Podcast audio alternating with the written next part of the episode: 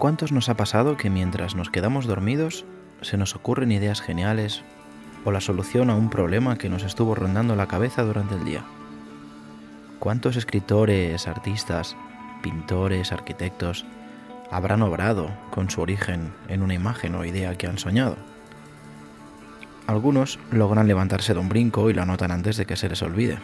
Sin embargo, lo frustrante es que muchos nos quedamos dormidos y al día siguiente no hay rastro ya de esa idea brillante. Pues bien, un grupo de científicos del Instituto de Tecnología de Massachusetts ha creado Dormio, un dispositivo que, según ellos, ayuda a tener cierto control sobre lo que soñamos y lo que es más importante, ayuda a recordarlo.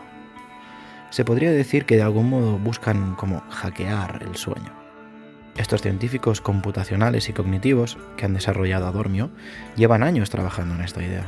De hecho, hace siglos, inventores y artistas han intentado tener sueños lúcidos que puedan controlar y recordar para usarlo en sus creaciones. Hay una leyenda en el mundo de la ciencia que dice que Thomas Edison solía tomar siestas eh, con una esfera metálica en la mano. Mientras se quedaba dormido se le venían a la mente ideas maravillosas. Si se quedaba dormido profundamente, la bola caía al suelo, con lo cual Edison se despertaba de un brinco y escribía a toda prisa lo que había soñado. Para no hablar de otros genios como Nikola Tesla, Edgar Allan Poe o el mismísimo Dalí, que también nos consta que intentó capturar las ideas que le surgían durante esos microsueños. Les hubiera encantado descubrir a Dormio en aquel entonces. Y hablando de Dalí, este rocambolesco personaje fue uno de los que dibujó su propia versión de Leda y el cisne, al igual que lo hicieron Miguel Ángel, Leonardo da Vinci, Rubens, Cézanne, por ejemplo. Dalí dibujó a su Leda atómica. ¿Y qué hace especial a esta obra de arte? Pues bien, se basa en una atractiva historia de zoofilia. Sí, habéis ido bien. Zoofilia. Y es que el otro día, hablando con Jenny acerca de cómo habría podido dar el salto de animales a humanos el ya famoso coronavirus, empezamos a tirar de la cuerda de otros virus y repasando llegamos al particular caso del virus del SIDA, el famoso VIH. Estuvimos discutiendo la posibilidad de que el origen de dicho salto al ser humano desde el simio hubiera sido no comiéndose un simio infectado, sino habiendo mantenido relaciones sexuales con él, lo cual nos pareció increíble de imaginar. En ese momento, y quizás para poder justificar el kit de la conversación, estuvimos hablando en, clave antropológica del origen de la zoofilia y del bestialismo. Y escuchantes, nos dimos cuenta que detrás de estos conceptos hay muchas cosas que desconocíamos y nos pareció tan increíble e interesante que supimos que este sería el siguiente tema de nuestro debate en Club Silencio. Y es que en su clásico lenguaje y silencio, George Steiner dejó escrito que en el terreno amoroso, abro comillas, las cosas fundamentalmente han sido iguales desde que el hombre por primera vez conoció a la cabra y a la mujer. Cierro comillas. Aunque mucho me temo que le faltaron muchos animales a la lista, tal y como veremos en ejemplos que la mitología, por ejemplo, la literatura, el cine y, por qué no, la actualidad, nos ha regalado sobre, por decirlo de alguna manera, el amor a los animales. Bienvenidos a una nueva edición de No digas que fue un sueño. Empezamos.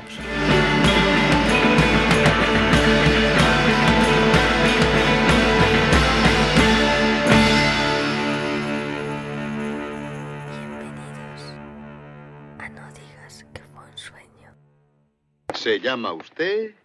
Stavros Milos. Eh, ¿Profesión? Pastor. Pastor. ¿Ha tenido alguna enfermedad grave? Ninguna. Ninguna. Bien. Bueno, dígame, ¿qué le pasa a usted? Estoy enamorado de una oveja. Perdone, ¿cómo ha dicho? Que estoy enamorado de una oveja. Bueno, buenas noches. Esto es Club Silencio, segundo episodio, como habéis podido leer en el enunciado del episodio. Y hoy tengo el placer de, que Jenny me acompañe una vez más, a la cual tengo que reconocer que a pesar de tenerla cada día a mi lado, hoy ha aparecido por aquí y la he echado mucho de menos en el momento de grabar el programa, todos lo sabéis.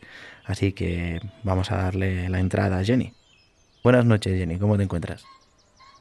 Buenas noches. Pues contenta de poder grabar otra vez. Ahora que duermo un poco más y sueño mucho. Eso de que sueñas mucho, a mí también me pasa. No sé si será por el lugar en el que estamos viviendo, pero la verdad es que desde que estamos viviendo aquí, los sueños como, como que son más vívidos que nunca, ¿no? ¿Cómo interpretarías esta frase de George Steiner? Las cosas fundamentalmente han sido iguales desde que el hombre por primera vez conoció a la cabra y a la mujer. Es que no me gusta esta frase, la verdad, ¿eh? no me gusta nada, ya la he leído, la he leído haciendo trabajo de investigación y me, pareció un poquito asquerosita. La cabra y la mujer. No sé. Entiendo lo que quiere decir y pues va muy acorde con el tema de hoy. Sí, la verdad es que tiene un poco de tufillo misógeno, pero en fin. Bueno, yo creo que todos nuestros oyentes sabrán qué significa la zoofilia o habrán oído hablar de ella, pero lo que vamos a hacer con este episodio es no tanto indagar en el significado de zoofilia o bestialismo, sino vamos a bucear por todas las aristas de esta filia a través de datos, anécdotas, curiosidades, para ver cómo ese concepto es mucho más humano de lo que pensamos y ha acompañado durante mucho tiempo al hombre en la singladura y el recorrido de la historia.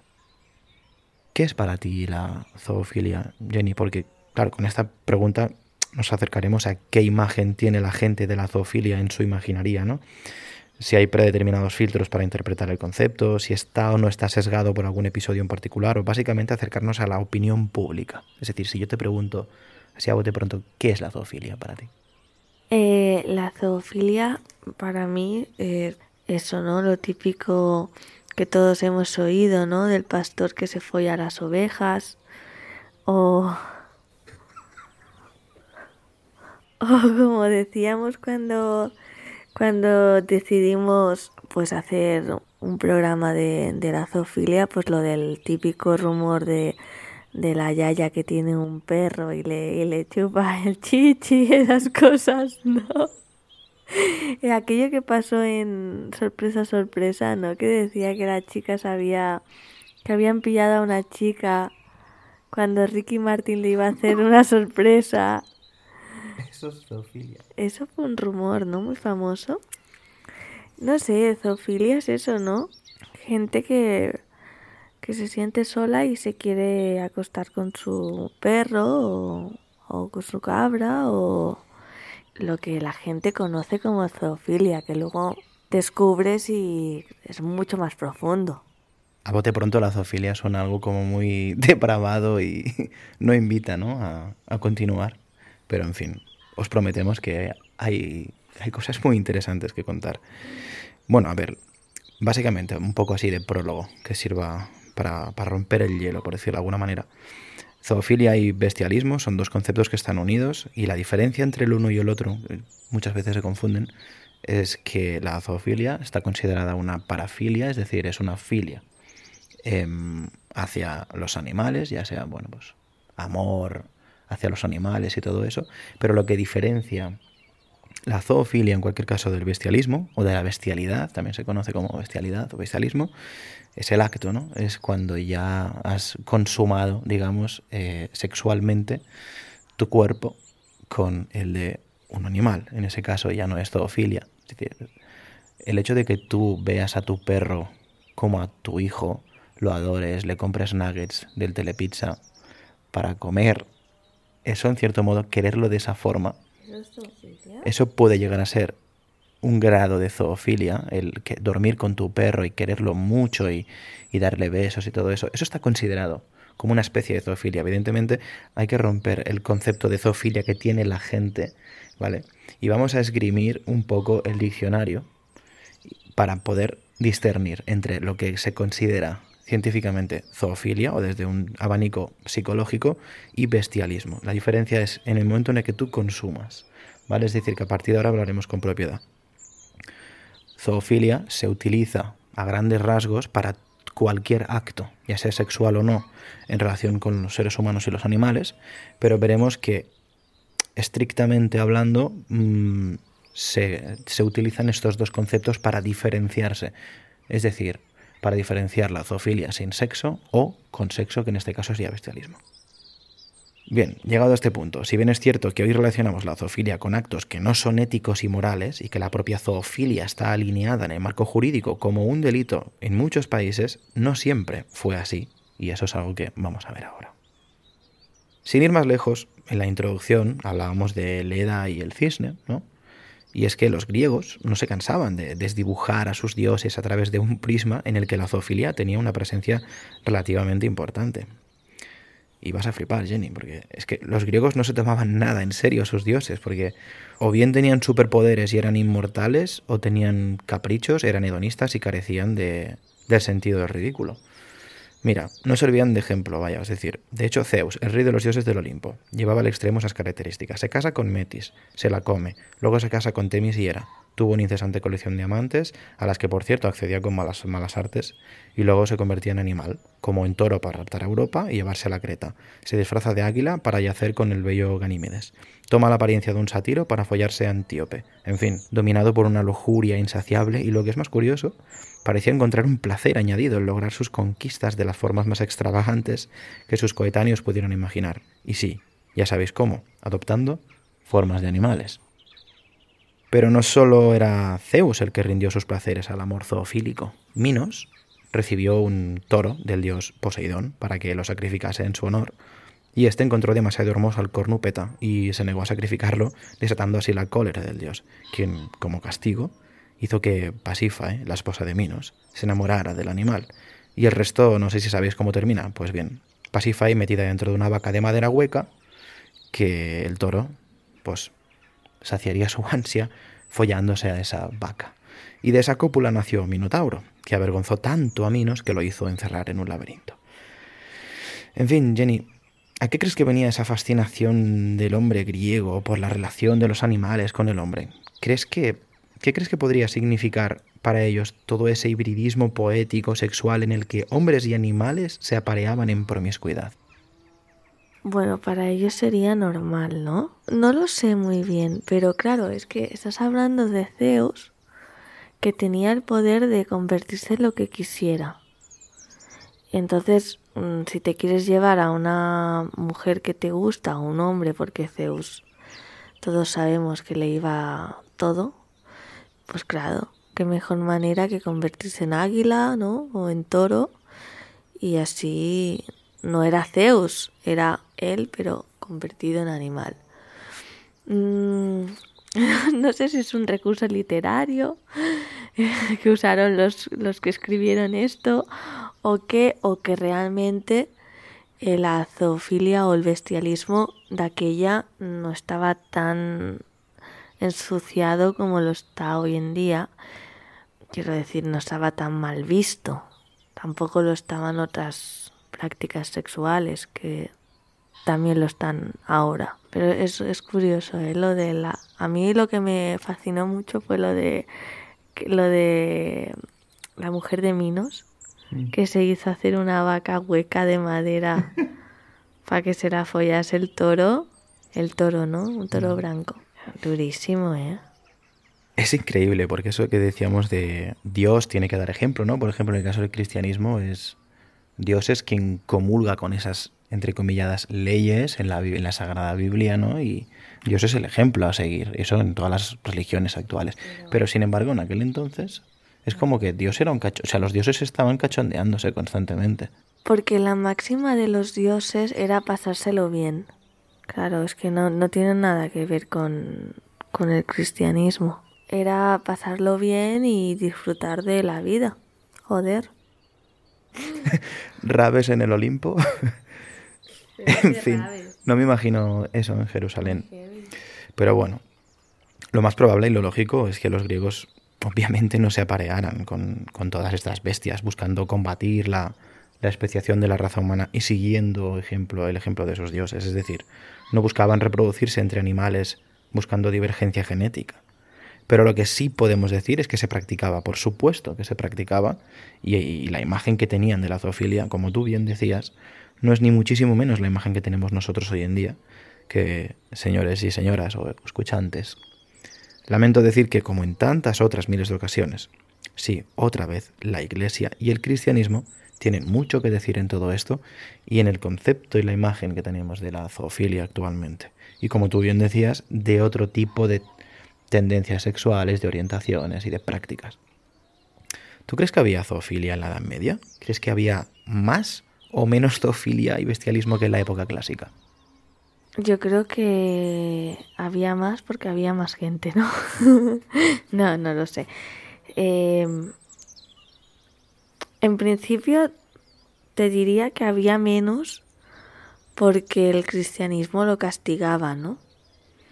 O sea, si te descubrían eh, follándote a una cabra, pues y la gente te empezaba a señalar, te podían quemar, ¿no? O, algo te harían chungo, tirarte piedras o, o yo qué sé, algo chungo te harían seguro, porque estaba castigado. Bueno, era pecado, sí.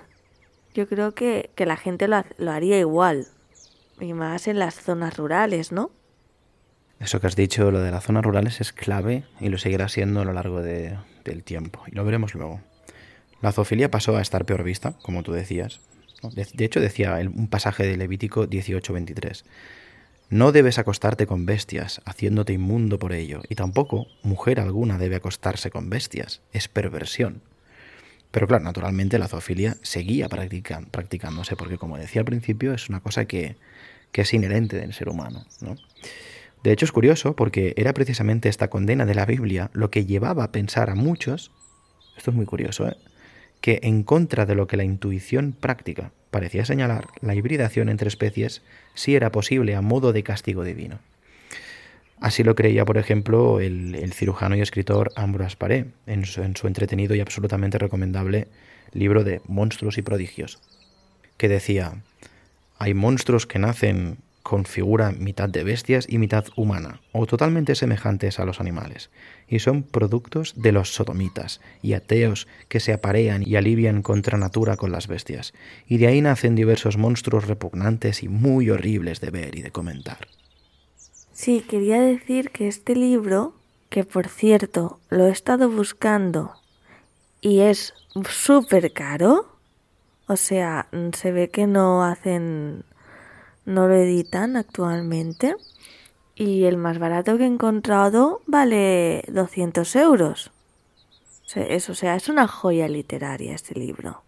Si alguien lo tiene en su eh, biblioteca o, que lo venda por internet porque se forrará. Pero este libro que es una joya, que lo quiero, si alguien me lo quiere regalar, que, estaría muy bien que lo escaneasen y hiciera, que lo pusieran en PDF porque tampoco lo he encontrado.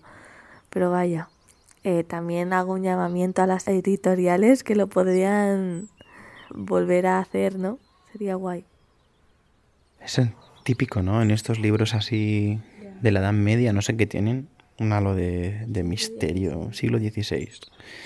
Bien, en este libro, escrito en la segunda mitad del siglo XVI, como comentaba Jenny, en descojonantes capítulos con títulos como De una gruesa golfa de Normandía que fingía tener una serpiente en el vientre, o Engaño de cierto malandrín que fingía ser leproso, tiene un, toque así humorístico, Paredes escribe cómo, cómo desenmascaraba las mentiras de sus pacientes y víctimas con una pericia profesional y sobre todo una crueldad que ya las quisiera para sí el Dr. House, pero además de esto, y a modo de bestiario medieval, también se hizo eco en dicha obra de todas las habladurías existentes en su tiempo sobre toda clase de criaturas fantásticas y monstruosas, ya vivieran allende los mares o fueran fruto del bestialismo.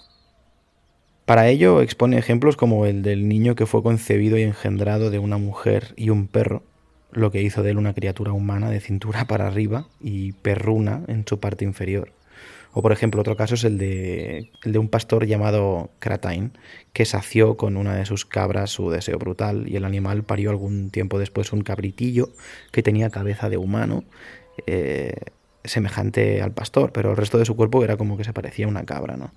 También relata el caso no menos asombroso eh, en Lieja, año 1110, de un cerdo con cabeza, manos y pies de, de hombre. Todo esto con unos dibujitos muy, muy majos. En fin, hubieron, hubieron muchos libros escritos en esa época, ¿eh? en la que historias fantasiosas, ¿no? Pues extravagantes, narraban historias relacionadas con los engendros nacidos de uniones contra natura, y en ocasiones eran historias que estaban relacionadas con monarcas. Eso es muy curioso, como por ejemplo un rey de Suecia que aseguraba que en su descendencia había un oso. O sea, tú imagínate en un momento dado de la historia en el que un rey aseguraba que su abuelo era, era un oso un oso que se había follado a su abuela y él era nieto de un oso, de un animal. O sea, en fin. ¿Tú crees que podríamos encontrar algo de zoofilia en los cuentos infantiles? ¿Se te ocurre algo? Claro que sí. Es que está lleno de referencias a, a la zoofilia, los cuentos. Es lo típico. De hecho, el cuento este que tú dices del oso, del rey de Suecia, hace poco se lo leía a Bryce. Estaba leyendo un libro que me encontré. Sí, Bryce es mi hijo. Tiene tres años. Y en un libro como cuentos típicos, ¿no? Antiguos, salió este del rey oso. Sí, sí. Era un, un oso que cogió a una mujer que iba caminando por la montaña, se la metió en la cueva y a la... Sale, salieron niños de ahí. Eso es zoofilia, no me fastidies. Y luego también pues la caperucita roja, ¿no? Una niña que va caminando por el bosque y un lobo se la quiere... Bueno, pero es el lobo quien quiere hacer algo a la niña, ¿no? Pero bueno, da igual, eso es... Son guiños, ¿no? Que parecen como muy inocentes porque lo lees en cuentos y tal, pero... Pero ahí está, ¿no? O la bella y la bestia, por ejemplo, ¿no? En el caso del oso sí era bestialismo, o sea, totalmente. Se la mete en la cueva y salen niños de allí, o sea, yo lo veo en plan videojuego, ¿sabes? Ves una imagen de un oso entrando con una princesa en una cueva, y, salen, ¿sabes? Y, salen muñequitos así, con rollo lemmings. en fin, hace siglos se insinuaban, o como dices tú, o describían explícitamente esta parafilia, ya sea en princesas que besan ranas, bellas que se enamoran de bestias inocentes caperucitas rojas asaltadas por lobos, e-, etc. Eh, bueno, seguramente podría sacarse alguna enseñanza psicológica profunda al respecto, pero sinceramente se me escapa de las manos. Aunque quién sabe, quizás algún antropólogo, historiador o especialista al respecto pueda arrojar algo de luz. Así que si eres un antropólogo especializado en, en toda la, tramoya que hay detrás de, de estos cuentos infantiles, te invito a que sueltes un comentario. Quizá que los autores de algunos cuentos fueran hombres feos que intentan convencer a las mujeres guapas de que son un buen partido, todo muy simbólico y cargado de alegorías e ironías. Para esta época ya se dibujaban cientos de retratos con escenas zoofílicas. ¿eh? Estamos hablando de literatura, pero en esa época los artistas sí, se hincharon a, a, dibujar cosas así. Hay una famosa que. Hay una muy famosa que aparece en un, un pastor penetrando una cabra, concretamente la litografía de Edward Henry Abril y la, bueno, la pondremos en nuestra pestaña de comunidad, pero es muy conocida esa imagen. ¿Tú qué opinas de los pastores que mantienen relaciones con cabras? Porque todos hemos oído historias de pastores, cabras. Tú hablabas de zonas rurales. ¿Qué opinas de estos pastores que se follan a las cabras? A ver, ¿qué pregunta es esa? Eh, sí, tiene que tener una, tiene una explicación, ¿no? La soledad. Eh, bueno, la soledad y un poco también mmm, estar un poco loco, ¿no? Pero lo de experimentar con animales eh, es porque te tiene que gustar algo. O sea, yo puedo estar muy sola y tener a mi perro al lado, que no tengo perro, pero da igual. Y no se me ocurriría jamás decir, venga, va, voy a probarlo, ¿no? Eh, tiene que haber algo más detrás de eso.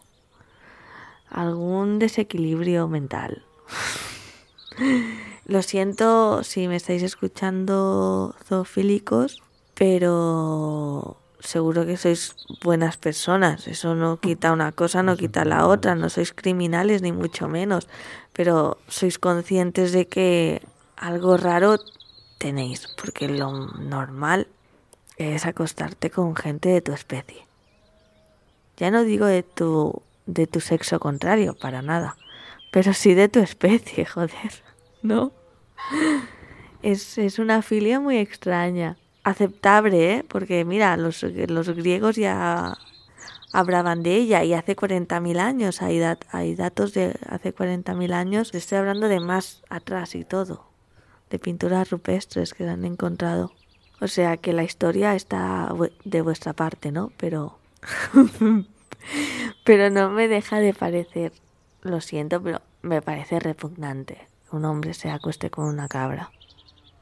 Bueno, a lo mejor no son los zoofílicos que se ofenden. Y a lo mejor hay algún psiquiatra o antropólogo que se ofende y sacando sus apuntes de la universidad te diría que, todo tiene una explicación, eh, yo qué sé, una persona que, tiene cierto coeficiente intelectual, que es de un entorno eh, social o un contexto, me explico, o sea, que se den todas las condiciones para que esa persona... Eh, que sea corto de miras, se encuentre durante seis meses solo en una montaña con una vaca y que su impulso eh, de explosión testosterona pues le lleve a hacer eso. Que esto no significa que lo esté justificando, ni muchísimo menos. A mí también me parece repugnante. Pero es como, ¿no? Eh, ¿Quién sabe? Al igual, según con quien hables, te dirá, pues no estoy de acuerdo, pero tiene una explicación. Tiene una explicación, está claro. Que yo no te la puedo dar también. Opinión, que siempre estará bien recibida. Verá, doctor, allá arriba en las montañas donde llevo a pacer mi rebaño, es todo tan bonito bajo el cielo estrellado. En aquella soledad estoy tantas horas solo que a menudo deseo una mujer. Pero, doctor, allí no hay mujeres. Y una noche, el verano pasado, yo no podía resistir más. Necesitaba darle a mi cuerpo lo que pedía. Y entonces la vi. ¿A quién? A Daisy. La oveja.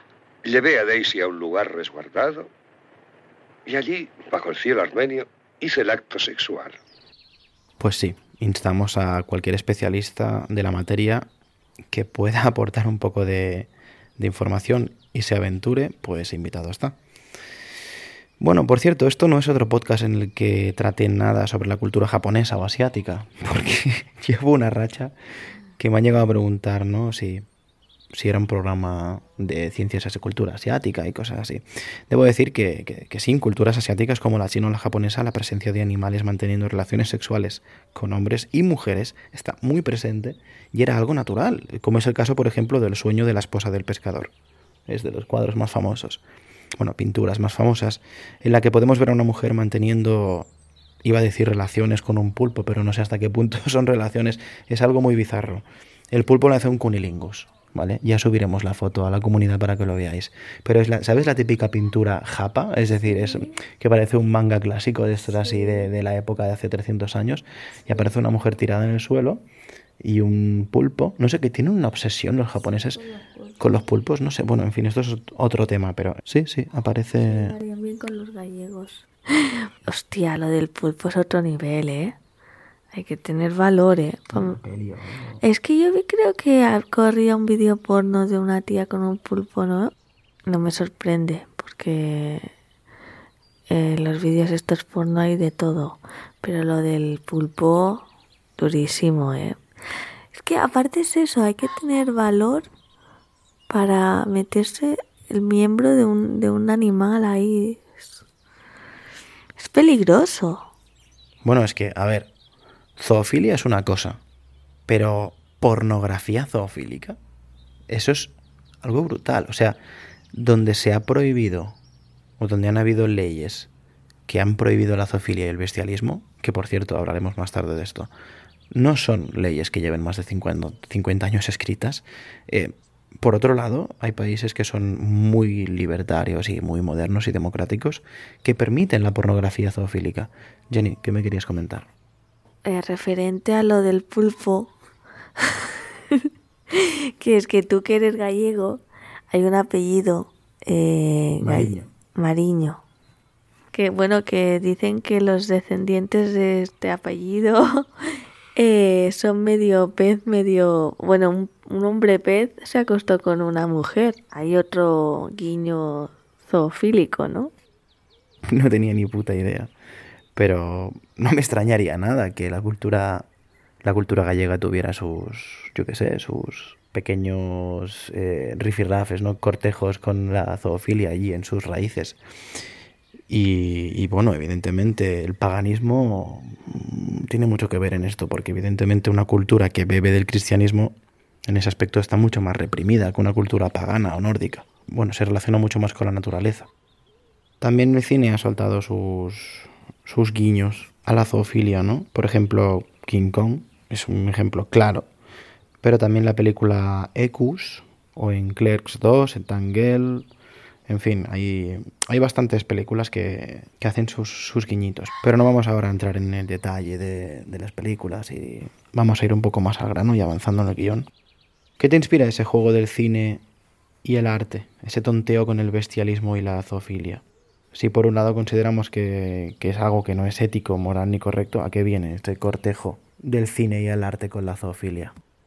Pues porque creo que es un tema tan morboso, morboso no me refiero a que me ponga cachonda, sino que es un tema tabú y el ser un tema tabú eh, atrae. Igual que atrae la violencia, igual, igual que atrae el sexo, todo, todo lo que es tabú atrae. Entonces es normal que tanto la literatura como el arte, como el cine, eh, se asome a este tema es lógico, llama la atención. Sí que es cierto que, en cierto modo, la, el arte y el cine reflejan un poco esa cara de la sociedad, ¿no? Que en muchas ocasiones no... Es como la cara oculta de la luna, ¿no? Es como que sacan a la luz cosas que siempre podemos decir, bueno, es una película, es una película, es muy fuerte, pero es una película.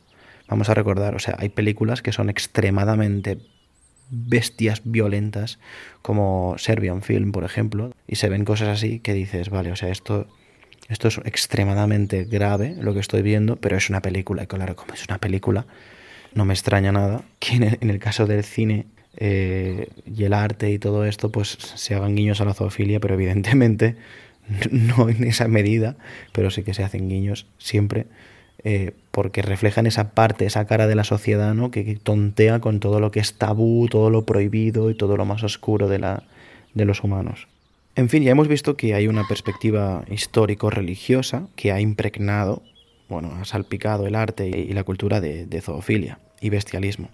Ahora bien, es evidente que la zoofilia en nuestro tiempo es algo que está diagnosticado en el Manual de Diagnóstico y Estadístico de los Trastornos Mentales. De hecho, la definición es la de parafilia no especificada, curiosamente. La ciencia pretende explicar la zoofilia desde un punto de vista psicológico, como decíamos antes, ¿no? de si se ofende el psicólogo, desde dos vertientes. Una que dice que el bestialismo se produce por casualidad y que el cerebro lo asocia a, la masturbación, y otra visión que dice que tiene que ver con la falta de contacto humano, lo cual explicaría que esta práctica se dé más en zonas rurales que en las ciudades.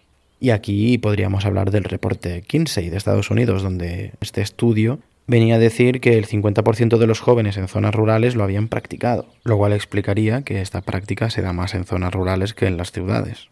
Yo personalmente creo que esta hipótesis es la más fuerte, mm, ya que se apoya en el hecho de que la persona suele ser quien cuida a estos animales, ¿no? Eh, eh, desarrollando una conexión especial hasta el punto de humanizar la, al animal. No sé tú qué opinas.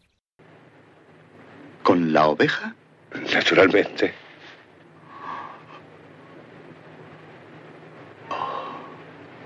Dios. Le aseguro que fue la vez que más me ha gustado. Claro, tiene lógica. Un chaval de barrio no puede hacerlo con una cabra, ¿no? Porque no hay cabras, básicamente. Sí, tiene, tiene mucho sentido. Las tiene muy a mano allí. Hay otras, otras razones que se conocen por las que ciertas personas han experimentado la bestialidad y varía de una persona a otra, ¿no? Por ejemplo, frustración sexual que deriva en bestialidad, experimentación en la etapa adolescente o cuando no directamente se habla de atracción, ya sea sexual o amorosa. Esto de la frustración sexual que deriva en bestialidad, eh, a mí, no sé, me sugiere como que una persona que no, que no se siente satisfecha o que no se siente capaz de satisfacer sexualmente, ¿no? Utiliza un animal para, para poder dar rienda suelta, ¿no? A su sexualidad sin, sin, sin, esperar nada a cambio y tampoco ningún tipo de aceptación y, y no ser juzgado, correcto. En fin, si bien es cierto que actualmente la mayor parte del planeta se condena a la zoofilia sin lugar a dudas, no entraremos a debatir el aburridísimo pantano legal en el que se sumergen las legislaturas de protección animal y, bueno, todas esas legislaciones regulatorias ante conductas punibles como la pornografía zoofílica y todo eso. De hecho, al contrario, vamos a ver cómo y por qué sobrevive la zoofilia y en ocasiones no solo sobrevive impunemente, sino que en algunos lugares y en ocasiones lo hace de manera natural. ¿Tú, Jenny, crees que hay lugares en el mundo actualmente en el que la zoofilia o el bestialismo está permitido o no es delito? Mm, seguramente que en muchos, ¿no? En muchos sitios. A ver, aquí estamos humanizamos muchísimo a los animales, pero los animales son animales y no están protegidos en muchos sitios. Pues te sorprendería saber que hay varios países en los que las legislaciones no subrayan ciertos actos zoofílicos hasta el punto de considerar ciertas acciones de bestialismo legales en algunos territorios. La lista de países donde, de hecho, donde está permitido estos actos eh, o bien sus leyes en ese aspecto no están bien definidas, la encabezan Estados Unidos. En algunos estados eh, todavía no se han escrito estas leyes específicamente, ¿no? Seguido de Rusia, donde por cierto persiguen homosexuales, pero no te pasaría nada por mantener relaciones sexuales repetidamente con un animal doméstico. Es raro, ¿eh? El Líbano, Cuba, Argentina, Chile, Rumanía y un largo etcétera. Y ahora ojo al dato porque vas a flipar, Jenny. En el 2016 el mundo se consternó con la decisión del tribunal, hubo un fallo en el Tribunal Supremo de Canadá de legalizar la zoofilia o el sexo con animales. Ese país lo permite siempre y cuando no haya penetración ni ningún tipo de maltrato al animal. Entre tanto, en otros países está rotundamente prohibido. Pero en Canadá es así. Luego existen países en los que el tema se balancea entre lo legal y lo ilegal, lo moral y lo tradicional. Y aquí es donde está la chicha, porque si alguien se ha preguntado si en algún país se realizan prácticas de este tipo por razones culturales, la respuesta es sí. Ojo, ¿eh? La anécdota que te voy a contar. en Colombia, por ejemplo, en algunas regiones de Colombia, las relaciones sexuales entre animales y personas han sido heredadas y consideradas típicas. De hecho, una de las revistas más conocidas del país publicó un artículo titulado ¿Cómo es tener sexo con una burra? firmado por Edwin Ortiz, en el que expone diferentes casos donde un hombre tuvo relaciones con una burra en varios lugares del departamento de Magdalena. Y bueno, hay un sinfín de detalles explícitos sobre cómo fue la práctica y los percances por los que atravesó debido a que un vecino le pilló. Y bueno, eso es lo que te encuentras en dicho artículo. Claro está que cada vez está peor visto y los proteccionistas y animalistas empujan este tipo de, acciones a la crueldad y por lo tanto las condena abiertamente. Pero lo que más me sorprendió a los, eh, de todo esto es que los investigadores, al revisar los registros de, de, prestación de servicios de tres años en Colombia, ¿sabes cuál fue el dato más curioso?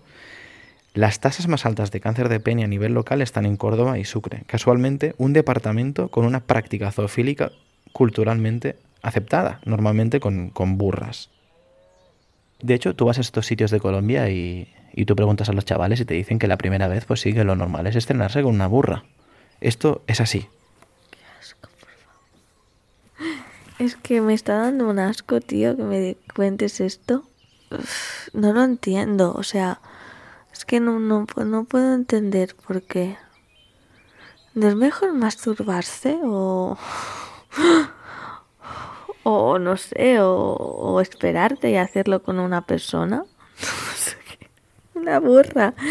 Además, es que es eso, o sea, la, la metes en, en, un lugar que no sabes, que es un agujero negro eso. Yo leí, leí una, una, entrevista que le hacían a uno de esos chavales colombianos y él explicaba que, que sí, que era lo más normal. Dice, a la burra la vas sobando y se va dejando y cuando, cuando está preparada, pues, pum, ¿no? cuando está preparada, pues eso, cuando levanta el rabo. Pero se, se suben encima. No, la, pues se ponen detrás de ella, la van sobando, la van manoseando y cuando levantan el rabo. Sí. El tacto es, es, que, joder, es tacto de. Es que no lo entiendo, tío, es que no lo entiendo. No puedo entender. A ver, es que no tienes que entenderlo. Ya, o sea, es que me gustaría, sí. ¿no? Ya, ya, o sea, es difícil entender porque nuestra imaginación contrasta mucho. Hay millones de depravaciones, ¿no? Y, o de prácticas sexuales que dices, joder, qué duro, pero, pero es que, no sé, una burra, tío, no, no, no. Ni una burra ni ningún animal, no. No consigo entender el cómo consiguen levantar, o sea, tener una erección, tío, ¿sabes? O sea. Y esto que no se sorprenda, que no sorprenda a nadie, porque de hecho en España, por ejemplo, hay una gran comunidad de gente que consume este tipo de pornografía. Hay un foro, por ejemplo, en Sexo sin tabúes, en el cual se dan consejos para practicar la zoofilia mayoritariamente con perros y para llevarlo a cabo de la mejor forma posible y no contagiarte. Mucho, mucho asco, mucho asco. Creo, Jenny, que es momento, ¿no? Eh, de, de, mencionar el, el, documental y el caso de, del documental de, de Zoo, ¿no? Que creo que se rodó en 2007 en el cual hablaba de, de Mr. Hans, ¿no? Bueno, básicamente este documental resumía que... Porque bueno, tengo que, que ponerlos en contexto. En, en Estados Unidos y la mayoría de los países del mundo, este tipo de leyes se han escrito en los últimos 20 años. Es decir, que hasta hace 15 o 20 años el tema de la zoofilia no solo era un tema tabú, sino que las leyes no, no, no habían empezado a, a obrar en ese aspecto.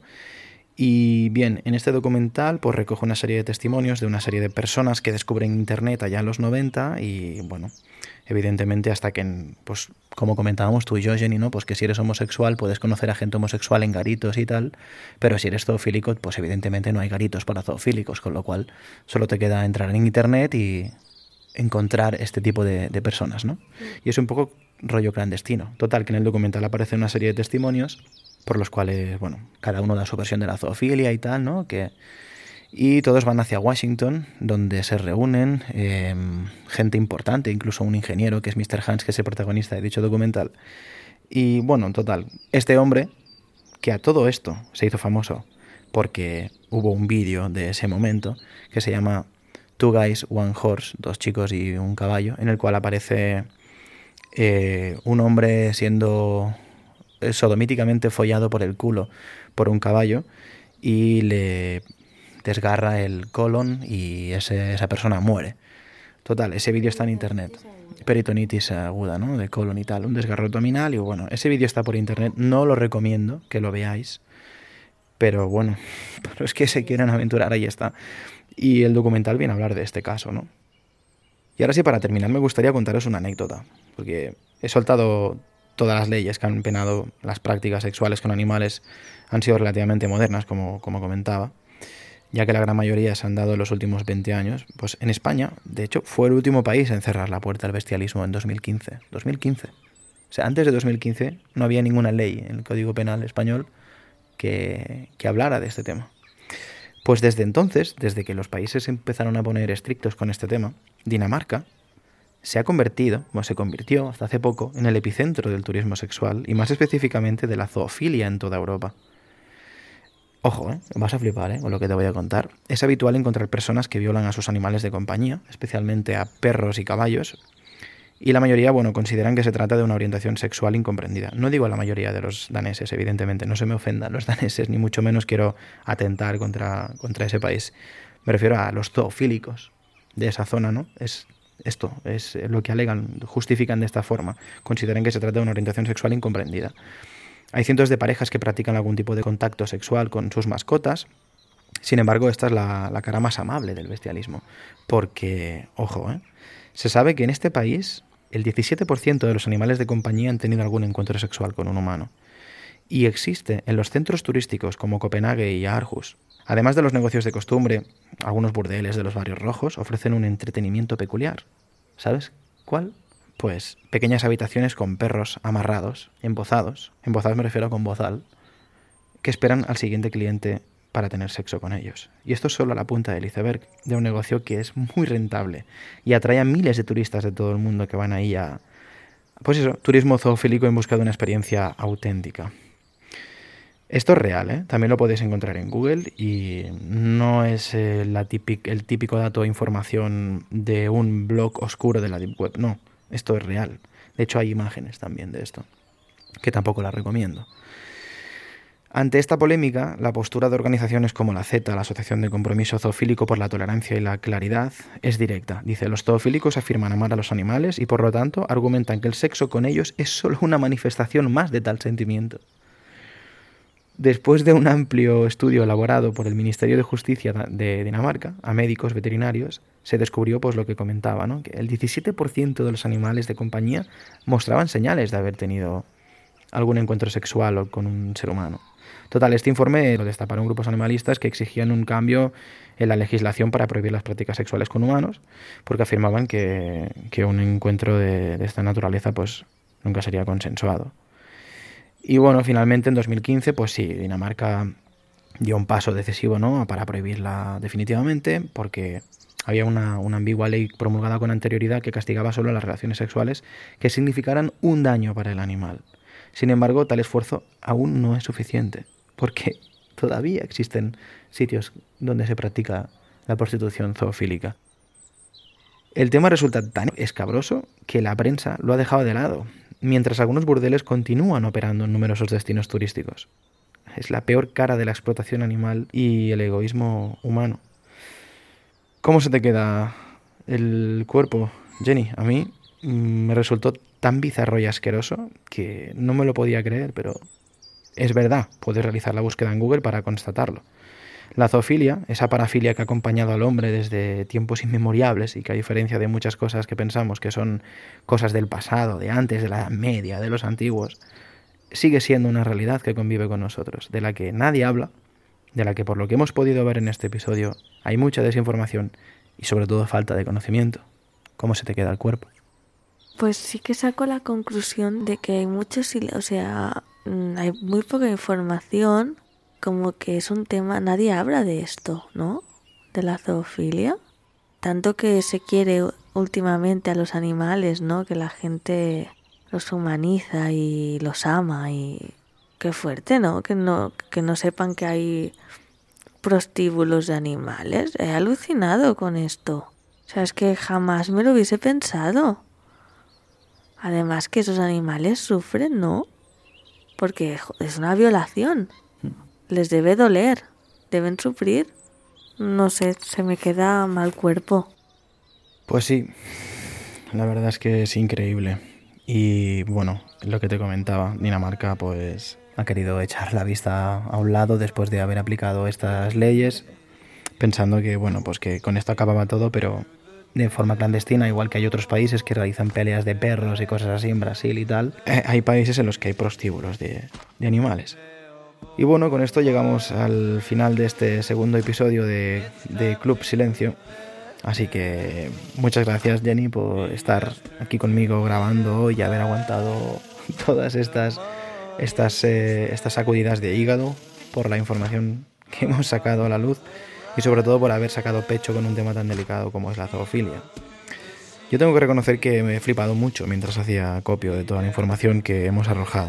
O sea, es en qué puto momento la zoofilia se mezcla con la historia, la cultura, el arte, el cine, la literatura y se incrustan los arrabales más oscuros de la sociedad en forma de prostitución. Tremendo tema, ¿eh?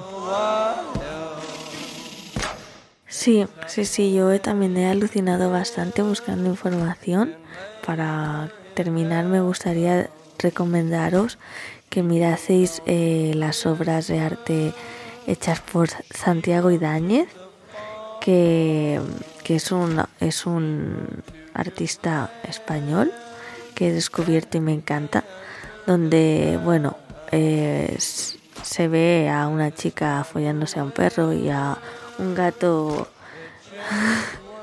lamiendo las intimidades de una mujer pero, pero que es muy interesante. Y Dañez lo voy a deletrear por si, por si alguien no sabe cómo se escribe Idáñez. No, Idáñez se escribe con Y-D-A-N-E-Z. Bueno, Santiago Idáñez, que me encantó. Lo encontré básicamente porque una asociación de defensa animal eh, se quejó de sus obras de arte. Pero bueno, en el arte hay cosas mucho peores que guiños a la zoofilia, ¿sabes? Así que, bueno, no estoy muy de acuerdo con, con esa denuncia, no estoy muy... lo denunció por hacer eh, apología de la zoofilia y bueno, no estoy de acuerdo con esa denuncia. Piensa que has abierto la caja de los truenos, ¿eh? porque por un lado es lo que decíamos antes, ¿no? Lo de la cara oscura que, que saca, que pesca el arte y la literatura, ¿no? De, de los humanos, que mientras sea cine todo vale, mientras sea arte, ¿no? Es como que todo vale. Pero bueno, es yo ahí lo dejo que cada uno saque sus propias conclusiones.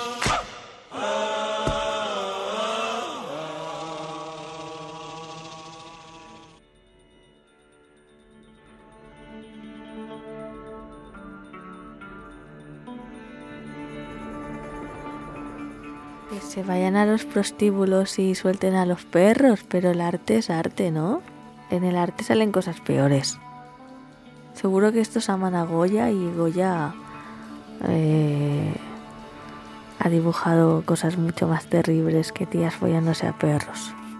A ver, Santiago Idáñez, yo las imágenes que he visto tampoco son, son extremadamente violentas, quiero decir, más allá del- de la imagen en sí misma que, que proyectan estos cuadros, que bueno, bien puede ser una imagen para algunas personas más o menos violenta, ¿no? Que podría ser, por ejemplo, el cunilingus de un gato lamiéndole la vagina a una mujer.